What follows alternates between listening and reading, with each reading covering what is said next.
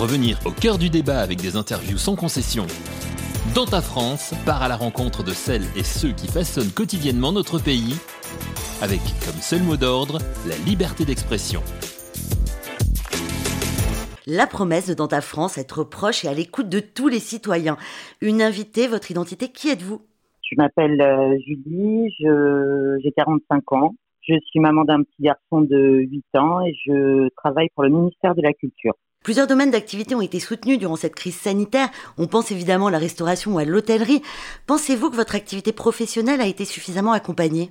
Euh, Je dirais que oui, en fait, parce que assez rapidement, euh, au niveau du ministère, on a euh, pourvu les différents agents en matériel pour travailler chez eux. Et dans la mesure où moi je travaille, j'ai un travail de bureau entre guillemets, j'ai pas réellement souffert de la crise et du confinement quant à ma capacité de travailler par rapport aux outils qu'on me proposait bien sûr. Après le contexte familial euh, s'est euh, chevauché avec le contexte euh, professionnel, bien sûr, et ça, c'était un petit peu plus compliqué à gérer.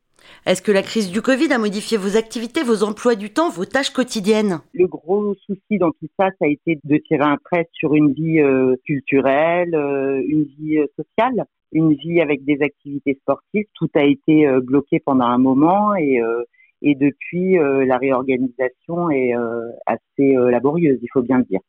Comment vous vous êtes organisé dans la manière de gérer votre travail? Pendant le confinement, ça a été très compliqué avec un enfant qui à l'époque était en dernière année de maternelle. Je parle du premier, le plus dur, bien sûr, parce que bon, euh, moi je suis toute seule avec euh, avec mon fils et donc du coup le fait de devoir jongler euh, au quotidien avec le homeschooling et l'activité professionnelle, c'est très très compliqué. On va parler du vaccin maintenant. Est-ce que vous êtes pour ou contre le vaccin, Julie? Je suis pour le vaccin pour les adultes et je suis contre pour les enfants. Les élections arrivent à grands pas. Est-ce que vous vous sentez concerné? Concerné, c'est pas vraiment le terme. Je dirais plutôt préoccupé avec la montée des partis d'extrême droite. Euh, maintenant, il y a carrément une alternative euh, à Marine Le Pen. Oui, concerné, mais plutôt préoccupé que concerné, en fait. Vous vous sentez-vous représenté par l'un des candidats?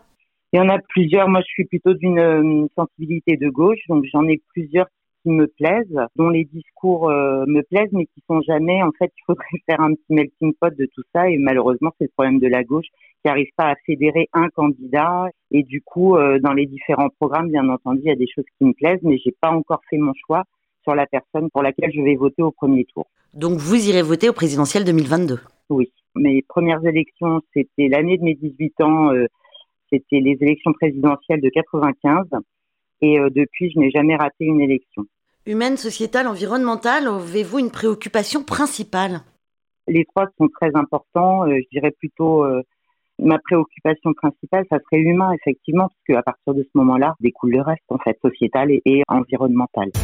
Dans ta France, votre liberté d'expression. Un podcast Faire de lance.